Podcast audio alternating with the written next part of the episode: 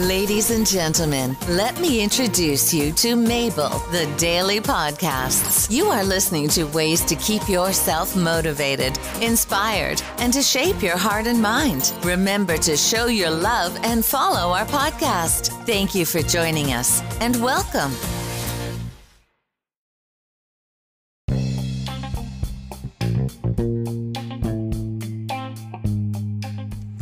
Hello everyone. Today we're going to discuss how to deal with jerks.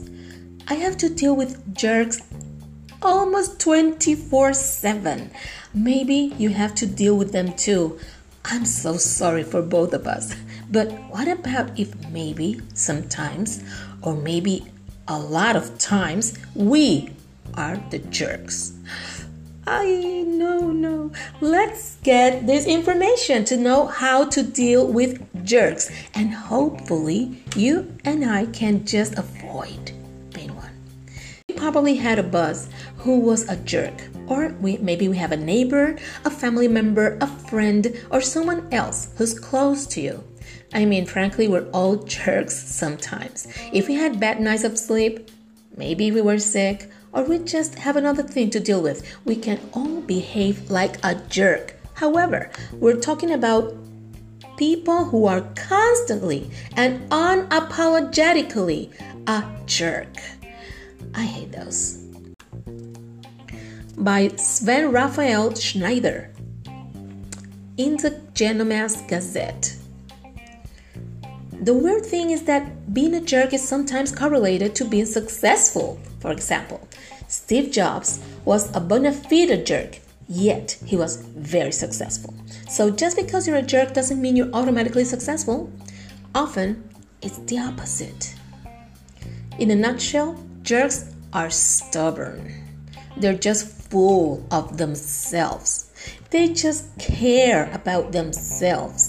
They're not open to criticism or change, and they're just about winning, winning, winning. Also, putting others down and getting ahead in life, no matter the cost. A lot more people describe being subjects to oppression of jerks rather than admitting to being one themselves.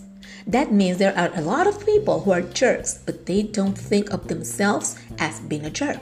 This is called the blame bias. We have different motives, and we don't think of ourselves as being a jerk, when in fact other people assume we are. When people behave badly, they often think of it as being just justified, but they're the only one thinking that way. All the others just think you're a jerk. The bigger problem with this behavior is that it can be contagious and other people can act in the same way, and then it brings down the entire community. Two types of jerks. Check this out. Are you one of these? Am I? Or maybe you know someone.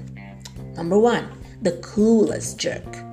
Simply put, a clueless jerk is a first time offender. Dealing with a clueless jerk is easy because they actually might mean well and they simply just don't know about it.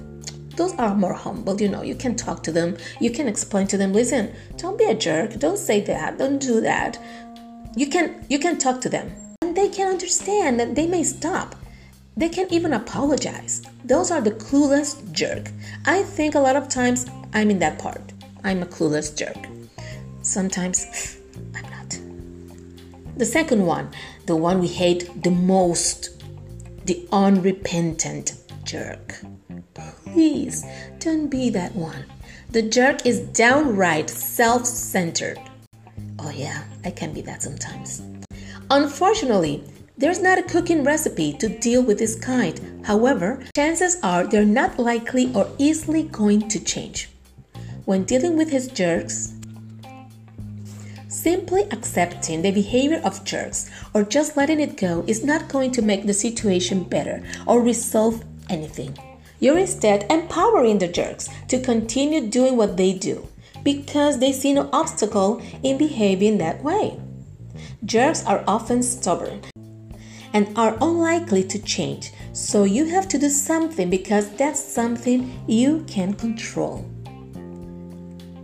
The best way to deal with this is to take that person aside in a private moment and address the issue.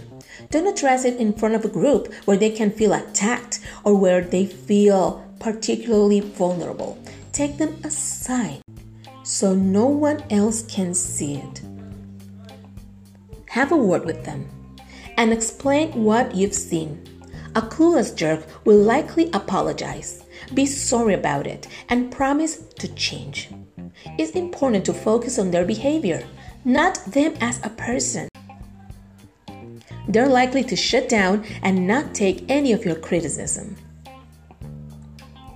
Do not just throw something out there and expect them to come up with a solution. Again, don't tell people what they should or should not do. Hmm, that's something we are doing often.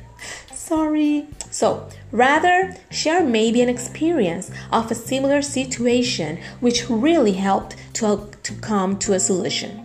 That way, the clueless jerk will think they came up with a solution, and because of that, they're such more likely to act on it. Share an experience of a similar situation which really helped to come to a solution. That way, you can help the clueless jerk to overcome whatever he's doing. And the power dynamics in a relationship are hugely important. If the jerk is a parent or a boss and you feel powerless, it's best to ignore those people, walk away from them, and politely decline to even engage in a conversation with them. Simply ignore them and take out the steam of their behavior that way. This step applies to unrepentant jerks. It means it's time to change for you. You either have to quit, transfer to a different department, or maybe end that relationship. Because if you address their behavior directly with your superior, chances are they're gonna retaliate against you and make your life even worse. Now, if the power dynamics are equal and it's someone like a friend, a sibling, or a colleague, you are at the same level. You have a few different options. The one is to simply shun them, ignore them, exclude them from events, and have a certain icy politeness showing you don't want to have anything to do with them. You don't want to listen to them and you don't want to be around them. Now, this is very risky fighting fire with fire because a jerk will drag you down to their level and beat you with their experience. So, if a jerk yells at you, it's not wise to yell back, but you can speak up, you can confront them, and tell them that it's not okay. You can even do so in front of others and see if that makes a change. That's when they attack fire with fire. They will laugh at you and make people laugh at you. That can happen mostly when there are family activities, reunions, and people love, love the spotlight and to make the funny conversation about making fun of somebody else hardly ever they talk or make fun of themselves. It will be at expense of others. They can also gossip, saying a lot of things behind your back.